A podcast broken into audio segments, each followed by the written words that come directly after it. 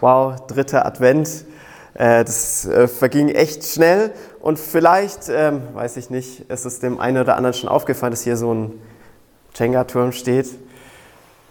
Was das mit dem dritten Advent auf sich hat und mit der heutigen Predigt, dazu komme ich später. Also das, was ich jetzt gerade mache, das nennt sich Spannungsbogen, weil man noch nicht ganz genau weiß, was das Ding da soll. Aber dazu kommen wir dann gleich. Ähm, bevor ich jetzt mit der Predigt einsteige, wollte ich noch mal kurz beten, dass Gott auch wirklich zu unseren Herzen spricht. Ja, Jesus, ich danke dir, dass du hier bist mit deinem Heiligen Geist, mit deiner Herrlichkeit, mit deiner Gegenwart, dass heute wieder ein Tag ist, wo du zu unseren Herzen sprechen möchtest, wo dein Wort uns Nahrung geben möchte, wie es in deinem Wort heißt, unser tägliches Brot gib uns heute. Und das ist nicht nur, dass du uns versorgst, sondern dass du uns auch geistlich versorgen willst, wo du uns Impulse geben willst, die in unser Leben hineinsprechen, die uns ermutigen, die uns auferbauen, die uns ermahnen, Gott. Herr, und ich bete, dass du da zu uns sprichst, dass du auch ja einfach ähm, in unser Leben so hineinsprichst, dass es unser Leben weiter verändert. Herr, und dir gebührt alle Ehre und der Lobpreis und der Dank, dass du hier bist mit deiner Gegenwart. Amen. Und habe ja vorhin schon gesagt, schon dritter Advent. Ich wollte mal kurz in die Runde reinfragen, wer hat eigentlich schon seine Weihnachtsgeschenke besorgt? Kannst du dich mal kurz melden? Ja, ja, gut, sehr gut organisiert. so welche Rest reingucken haben nicht so, so viele, äh, die organisiert. Bei uns in der Klasse haben es dann doch schon einige ihre Geschenke organisiert, aber ich bin eher so ein Typ, so kurz vor knapp.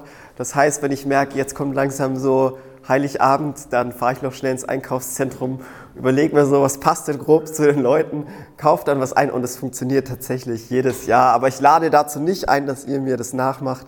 Ich glaube, es ist besser, wenn man das rechtzeitig organisiert. Aber darum soll es heute eigentlich gar nicht gehen, sondern vielmehr um die einfache Frage und vielleicht hört man die auch typischerweise in der einen oder anderen Adventspredigt oder vielleicht auch, weiß ich nicht, was ich letztes Jahr erzählt habe. Wenn ihr es noch wisst, seid ihr echt gut. Ähm, sondern um die Frage, was macht die Adventszeit eigentlich mit dir? Also was, was löst es wirklich aus? Und klar ist es ja, also bei mir, ich freue mich auf die Ferien, ich freue mich auf die Zeit mit der Familie, Brettspielabende, vielleicht auch den ein oder anderen Glühwein. Aber der Kerngedanke von Advent ist ja eigentlich ein völlig anderer. Und versteht mich nicht falsch, also ich liebe auch dieses familiäre und auch, ich liebe auch ein bisschen diesen Weihnachtskitsch, ne? also so Last Christmas, Wham. ich mag das Lied irgendwie. Ich weiß auch nicht warum, aber ich finde es schon ganz schön. Und wenn man das aber alles mal beiseite tut, also so diese Lieder, vielleicht auch die Plätzchen und manchmal auch die völlig übertriebene Deko bei dem einen oder anderen Haus, wenn man so drauf schaut und es blinkt alles und dann denkt man sich so, oh meine Güte. Ähm, naja, und wenn man das mal zur Seite tut, dann ist wirklich die Frage, ja, was ist denn übrig von dieser Adventszeit? Was bleibt da? Was macht es wirklich aus? Was macht es, macht, macht, was macht diese Zeit besonderer als irgendwie jetzt eine Frühlingszeit oder ein Sommer? Und wenn wir ehrlich sind, und es geht mir auch so, ähm, dann ist da häufig nicht so viel Unterschied, sondern wenn man diese ganzen Weihnachtsdinge beiseite tut. Aber ich glaube, dass Advent eine Chance ist diese Zeit, weil wir uns äh, Dinge ins Gedächtnis rufen können, die von unglaublicher Wichtigkeit für unser Leben sind. Und das Wort Advent, wenn man sich das ansieht, bedeutet ja erstmal Ankunft. Also kurz gesagt, man wartet darauf, dass irgendjemand ankommt oder irgendetwas ankommt. Ähm, und Gott spricht in seinem Wort der Bibel von zwei Ankünften. Und auf der einen Seite ist es, wenn wir in die Vergangenheit sehen, dass Jesus, wie wir es vorhin schon gehört haben, in einen Stall hineingekommen ist, in diese Welt hinein und dass er letztlich für unsere Schuld, weil wir schuldig geworden sind vor Gott, am Kreuz gestorben ist, damit wir Vergebung haben dürfen und damit wir ein ewiges Leben haben können.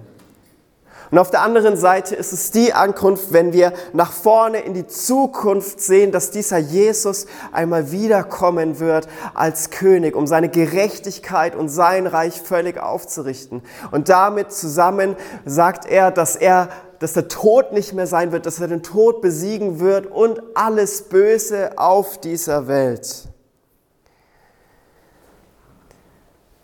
Aber bei uns oder zumindest als Kindern ist das Warten der Adventszeit eher damit verbunden als Warten auf Geschenke. Aber was passiert so, wenn man auf Geschenke wartet? Man hat eine Vorfreude. Und das kommt dem Ganzen schon näher, so eine Vorfreude in dieser Zeit. Und darum soll es heute gehen. Wir dürfen mit Jesus mit Freude in die Zukunft sehen. Und ich glaube, das ist wirklich der Herzschlag Gottes für uns als Christen dass wir eine Freude ausstrahlen können, dass egal wie es gerade in der Adventszeit, in der Gegenwart ist, wie es einem gerade geht, hey, wenn wir nach vorne sehen, auf diese eine Person, auf diesen König, der kommen soll, dann soll das Freude in uns auslösen. Und ein starkes Beispiel dafür finden wir in der Vergangenheit. Und ich gehe mal ein bisschen weiter mit euch zurück zu der Zeit, als Jesus noch gar nicht auf dieser Erde war. In die Zeit, als der das Alte Testament geschrieben wurde. Und damals haben die Leute noch nicht so viel von Jesus gewusst, wie wir es heute wissen. Es gab einige Zukunftsvorhersagen. Und im Nachhinein denken wir dann, wenn wir solche Dinge im, auch im Alten Testament lesen, ja klar, das äh, ne, Jesus und da und da hat sich das erfüllt und das ist für uns so offensichtlich, aber damals war das für die Leute nicht so offensichtlich, wie es für uns heute ist. Und trotzdem, als Gott zu seinem Volk Israel gesprochen hat über Jesus zu der Zeit, hat er schon eins deutlich machen wollen. Freut euch. Hey, habt Freude, wenn das eintrifft. Habt Freude, wenn das passiert. Aber das war eine echte Herausforderung. Denn die Situation damals war die folgende. Gott hat immer wieder versucht, durch die Propheten zu seinen Leuten zu reden. Und wenn man denkt, also wenn man früher in der Schule saß und der Lehrer hat sich häufig wiederholt, weil die Schüler das nicht kapiert haben, das ist gar nichts im Vergleich dazu, wie das Volk Israel mit Gott unterwegs war. Hey, da hat Gott gesprochen und gesprochen und ist immer wieder auf taube Ohren gestoßen. Und Gott hat sie dann eindringlich gewarnt und gesagt, hey, wenn ihr so weitermacht, dann wird die Stadt Jerusalem und der Tempel zerstört werden. Und es war eigentlich unvorstellbar. Aber statt auf Gott zu hören, haben sie genau weitergemacht, wie sie angefangen haben, nämlich nicht auf Gott zu hören. Und sie haben Ehebruch begangen. Sie haben gelogen. Und immer wieder findet sich auch eine Anklage, dass die Leute, die viel Geld hatten, die reich waren, die schlugen sich die Bäuche voll und um die Armen und Schwachen hat man sich nicht gekümmert, sondern sie waren einem egal. Und wenn wir auf solche Situationen draufschauen, so vom Volk Israel, dann denken wir immer, oh Mann, was ist eigentlich los mit euch? Aber ganz ehrlich, und da bin ich auch ehrlich mit mir selbst, wenn ich auf mein Leben drauf sehe, ich bin häufig nicht anders. Gott sagt was in seinem Wort und ich setze es nicht um. Gott spricht in mein Leben hinein und ich gehe doch in die andere Richtung, wie er es gesagt hat. Und ich glaube, solche Situationen, wo Gott vielleicht irgendwas im Herz angesprochen hat, man setzt es nicht um, haben wir alle schon mal irgendwo erlebt. Ja, dass wir vielleicht obwohl wir wissen, dass es schlecht ist, weiter in einer Sünde drinbleiben, wo negative Auswirkungen auf unser Leben hat. Dass wir vielleicht schon längst gecheckt haben, hey, lästern ist nicht gut und trotzdem machen wir es weiter. Und bei manchen Menschen und auch damals beim Volk Israel ging der Gedanke so weit, dass sie eigentlich gar nicht mehr mit Gott gelebt haben. Und das ist ja die Situation, die wir eigentlich in Deutschland und in vielen anderen Ländern haben, dass wir ganz, ganz viele Menschen haben, die sagen, hey, Gott brauchen wir nicht. Und ich glaube, wenn wir an dem Fundament schrauben und zu sagen, hey, Gott brauchen wir nicht und wir wollen da irgendwas rausziehen kracht das ganze Ding irgendwann ein. Und genau das passiert leider viel zu häufig. Und vielleicht mag es Menschen noch ganz, ganz lange gut gehen. Aber spätestens, wenn Leute am Sterbebett sind und dem Tod entgegensehen, merken sie, dass ihr Lebensfundament nicht hält, dass das ganze Ding einkracht, dass das ganze Geld, was sie sich angehäuft haben, alles nichts bringt, die ganzen Sicherheiten und den ganzen materiellen Wert.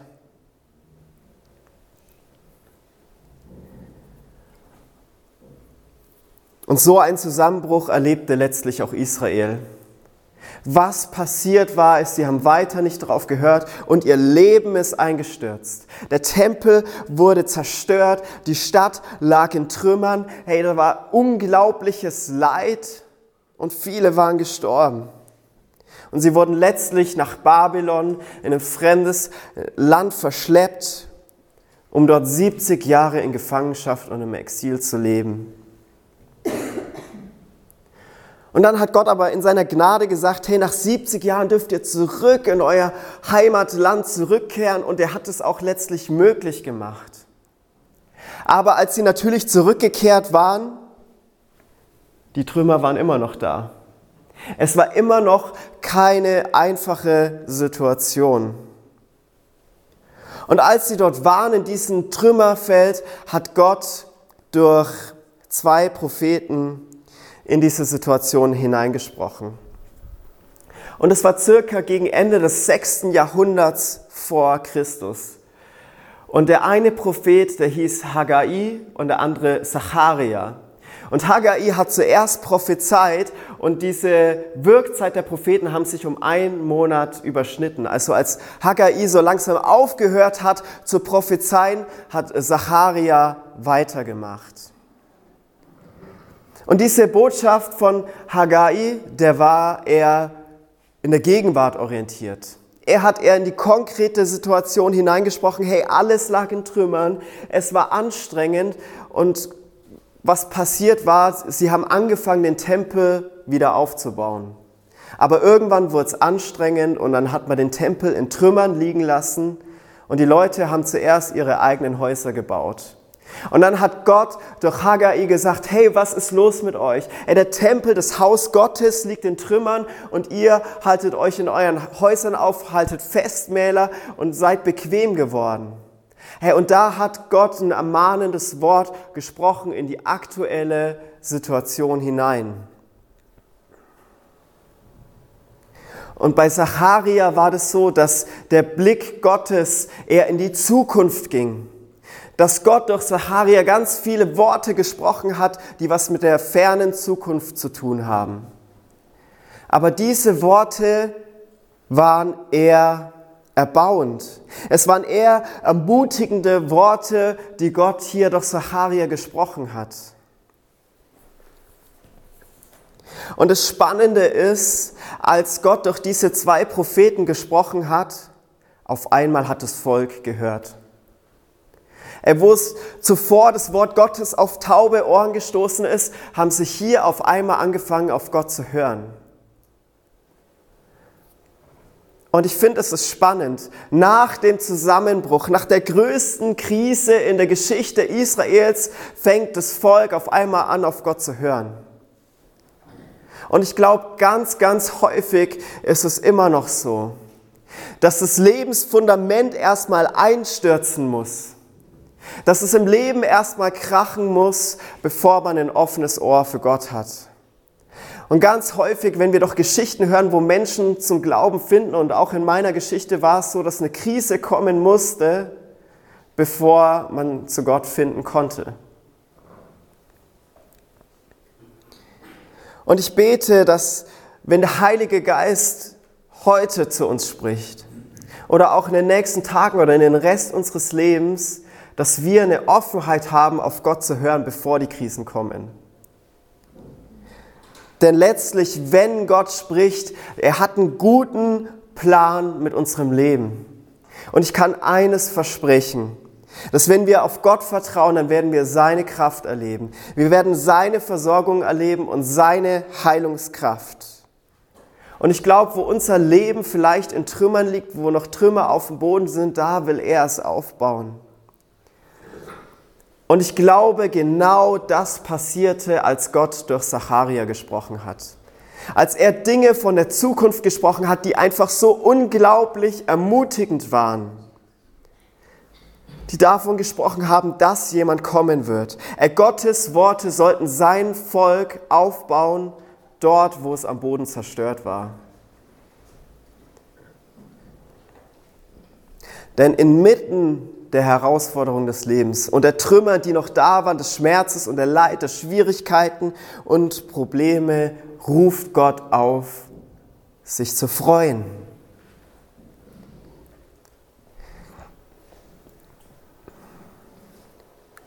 Und davon lesen wir im Buch Sacharia in Kapitel 9, 9 bis 10. Und dann heißt es, juble laut Tochter Zion, jauchze, Tochter Jerusalem, siehe, dein König kommt zu dir. Gerecht ist er und Rettung wurde ihm zuteil.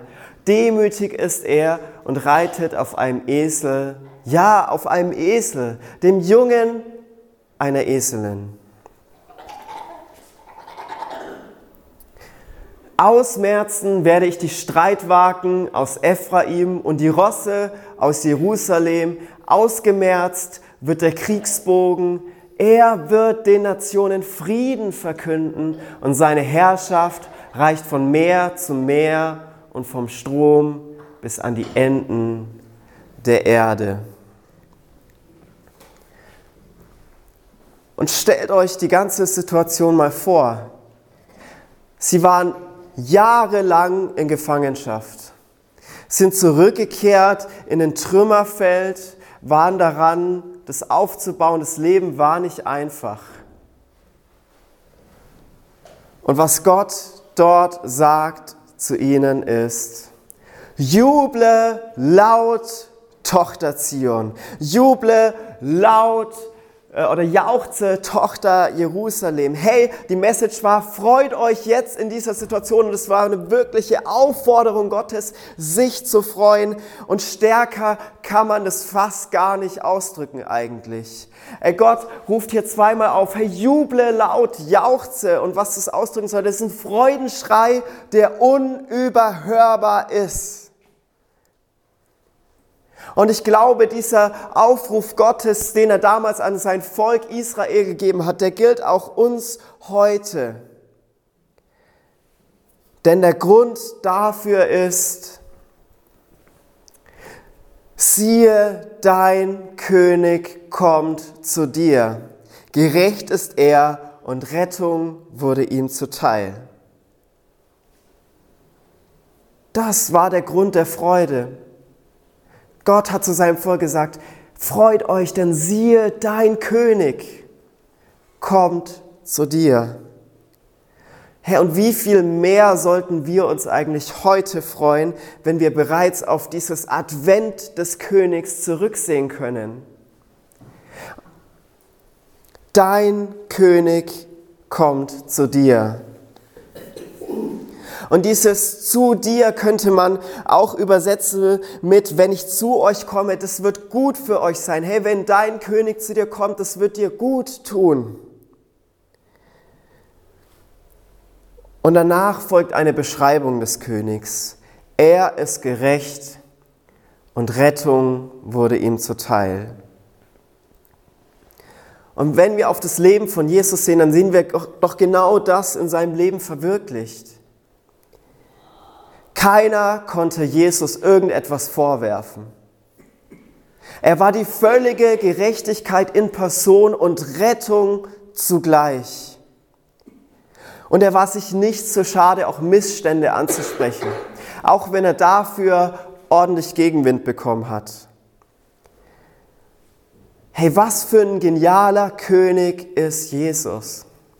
Hey, weil wenn wir heute auf Könige, wenn wir auf Staatschefs sehen, egal wie gut sie es auch vielleicht versuchen, gerecht zu reagieren, oder selbst auch gut zu leben. Sie kriegen es nicht in Gänze hin. Egal wie sehr sie sich anstrengen. Und häufig ist doch eher das Gegenteil der Fall, dass Macht ausgenutzt wird, dass da Korruption ist, dass da Lobbygeschäfte sind, dass mit Manipulation gearbeitet wird. Das ist doch eher das Tagesgeschäft. Und wenn dann so, so was rauskommt, und es in den Medien groß wird, dann ist es doch ein Skandal. Dann sagt man, hey, das geht doch nicht, dass der regiert. Schau dir an, was in seinem Leben los ist. Und dann merkt man, hey, so ein Schrei nach Gerechtigkeit, der ist irgendwie in uns allen drin. Wir alle haben einen Schrei und einen Hunger nach Gerechtigkeit auf irgendeine Art und Weise. Und keiner würde sagen, Gerechtigkeit ist irgendwas Schlechtes. Außer vielleicht, man wird selbst davon getroffen. Und da kennen wir doch auch Situationen, also ich kenne die zumindest allein mich schon dran denken, wenn ich Auto fahre. Ich fahre so meine gemächlichen 50 Stundenkilometer durch die Stadt und seit neun gibt es ja mehr 30er-Zonen. Und du denkst dir nichts Falsches und auf einmal zack, Blitz. Und was ist die erste Reaktion? Ach schön, ich habe den Blitzer verdient, ich bin zu schnell gefahren. Nee, die erste Reaktion, oh Mann, ich bin doch 50 gefahren in der Stadt, warum blitzt es jetzt? Habe ich eine 30er-Zone übersehen oder nicht? Und ich kann mich da aufregen, wie ich will. Aber letztlich muss man doch da dann auch zum Schluss kommen, ja, es war verdient. Denn ehrlicherweise, das Tempolimit war 30 und ich war zu schnell. Und ich glaube, genauso kann es mit Gott sein. Hey, wir feiern Gerechtigkeit so lange, bis sie uns auch irgendwo selbst trifft. Und deshalb, hey, wenn dieser König nur gerecht wäre und kein Retter, dann wären wir ehrlicherweise alle verloren, weil wir irgendwo schon mal das Limit überschritten haben. Und deshalb dürfen wir uns umso mehr freuen und jubeln Advent, weil dieser König eben nicht nur vollkommen gerecht ist, sondern weil dieser König auch bereit ist zu retten. Und ich glaube, Rettung brauchen wir alle. Zuallererst brauchen wir Rettung, dass diese Beziehung zu Gott wiederhergestellt wird. Durch das, was Jesus am Kreuz getan hat, dass wir Vergebung erfahren für die Dinge, die wir falsch gemacht haben. Und das ist das Fundament, auf das das Leben eigentlich aufbaut, dass Gott das wiederherstellt durch Jesus. Und das ist das Wichtigste, dass das Fundament steht, sonst kann man nichts darauf aufbauen. Aber diese Rettung, die dieser König für uns hat, die geht auch noch viel, viel, viel weiter. Denn ehrlicherweise, selbst wenn wir Christen werden, merken wir, dass da noch Trimmerstücke in unserem Leben drin sind. Auch in meinem Leben, ich merke immer noch so Charaktereigenschaften kommen hoch, wo ich merke, hey, das ist nicht gut. Wo ich dann extrem zornig über jemanden bin.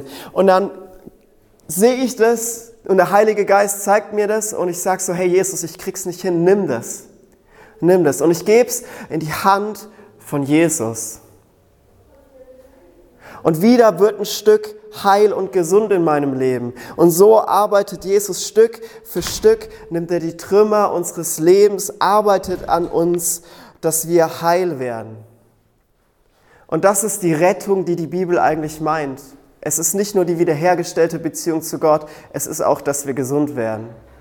Und ich bin mir sicher, jeder von uns hat noch Trümmerstücke in seinem Leben. Und es können auch Verletzungen sein, wo vielleicht mein Lehrer ganz früher gesagt hat, aus dir wird nichts. Und man merkt, das prägt einen bis heute. Dann sage ich, Jesus, nimm das. Nimm das, mach mich gesund. Vielleicht ist es ein Vater, der nie wirklich da war. Und ich sage so, hey Jesus, ich brauche einen guten Vater. Nimm diese Wunde. Und Jesus nimmt es und macht uns weiter gesund. Oder vielleicht ist es einfach ein ständiger Kampf mit Depressionen. Man fragt sich, ey, was ist los, Jesus? Und man kann es einfach immer nur wieder neu abgeben. Jesus, nimm das.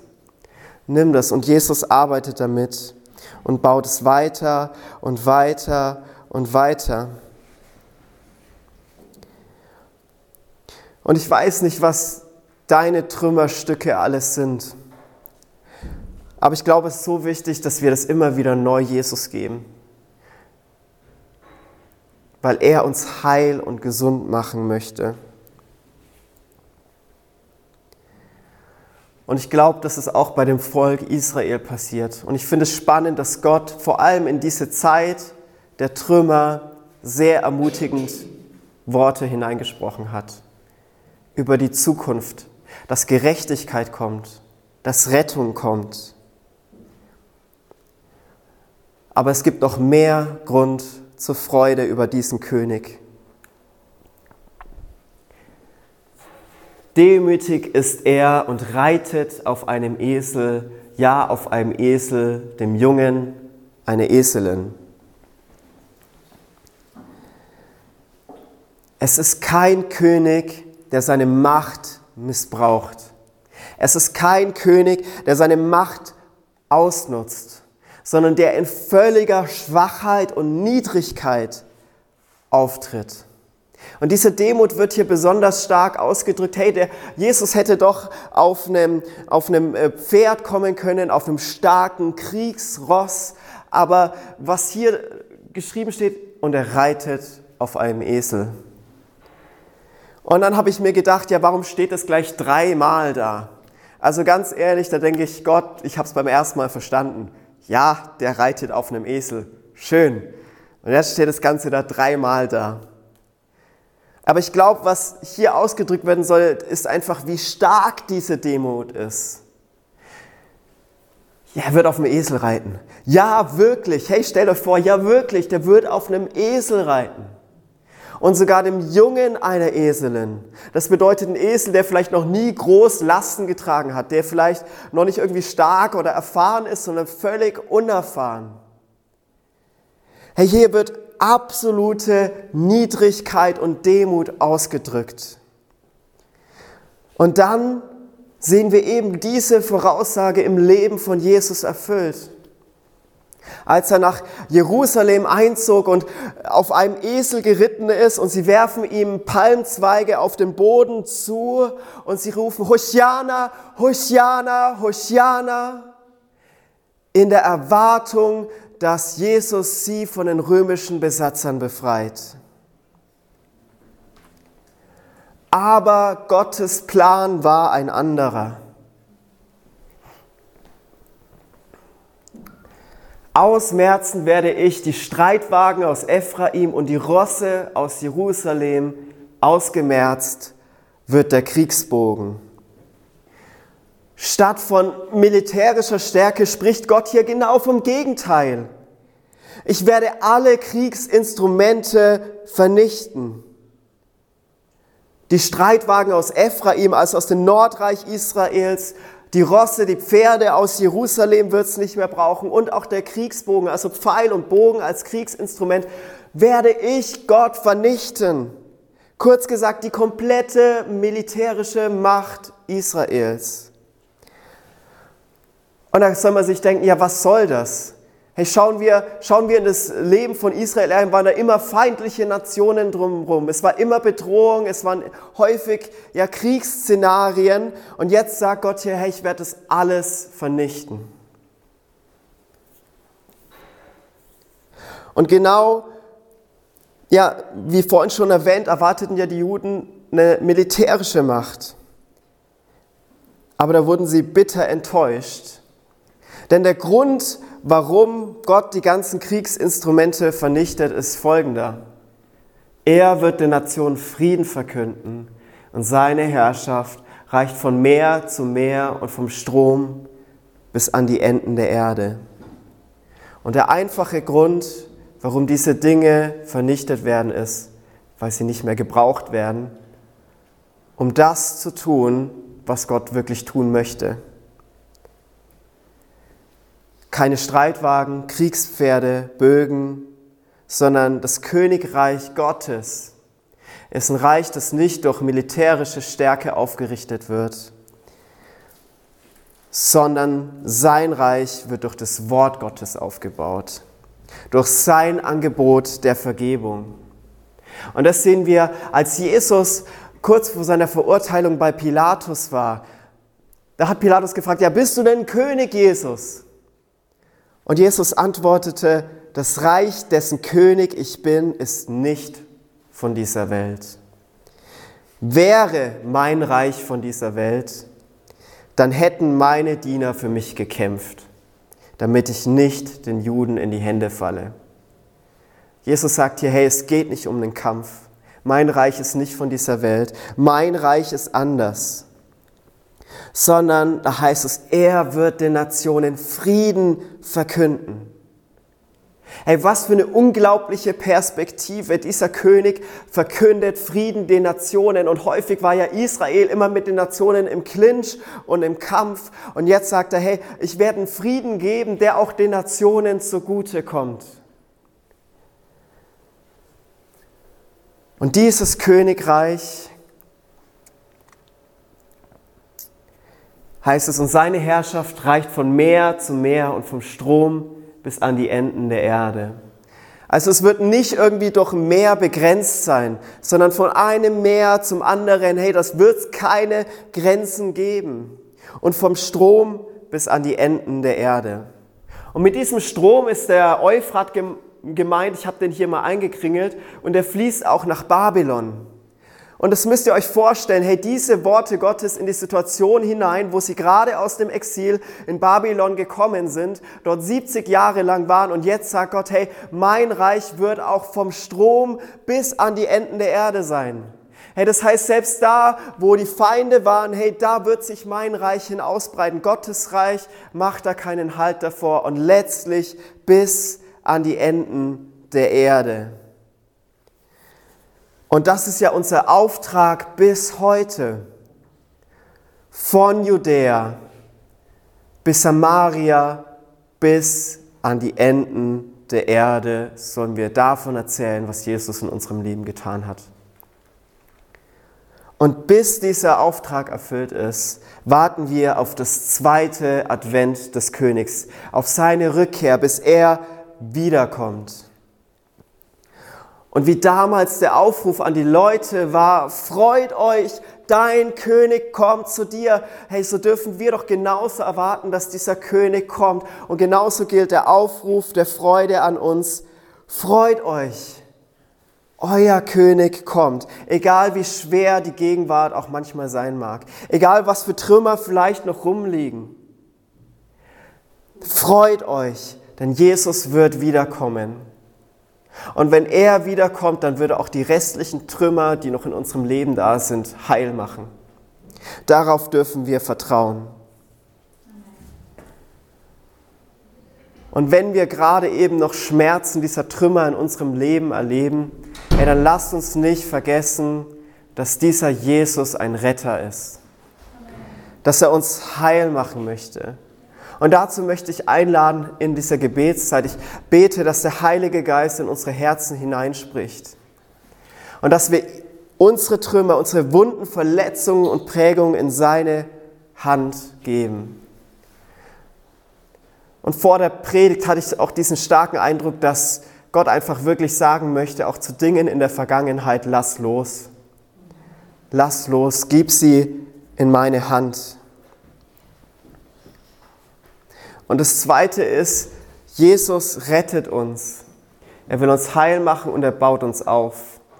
Aber ob Jesus König und Herr in unserem Leben ist, bestimmt darüber, ob dieser Turm bestehen bleibt. Denn wenn wir immer wieder alte Wunden aufreißen, wenn wir immer wieder uns vom Teufel in Arsch treten lassen, Sünde nachlaufen, in Bitterkeit oder Unvergebenheit zulassen, dann reißen wir immer wieder das ein, was Jesus eigentlich in unserem Leben heil machen möchte. Und deswegen ist beides wichtig, dass Jesus Retter und König und Herr in unserem Leben ist, dass er gerecht ist. Und wir brauchen beides in unserem Leben. Und deshalb lade ich uns jetzt ein, einfach in dieser Gebetszeit wirklich, ja, Gott zu begegnen, ihm die Wunden zu geben, aber auch wo wir merken, dass er nicht Herr in unserem Leben ist, dass wir sagen, Jesus, sei ganz neu Herr in meinem Leben. Sei du König. Und fühl dich da einfach frei. Wenn du aufstehen willst in dieser Gebetszeit, dann steh auf. Wenn du dich hinknien möchtest, dann knie dich auch gerne hin, weil das ist ein besonderer Ausdruck, wo man sagt, Jesus, du bist Herr und du bist König. Ähm, und ich werde dann mit einem Gebet abschließen.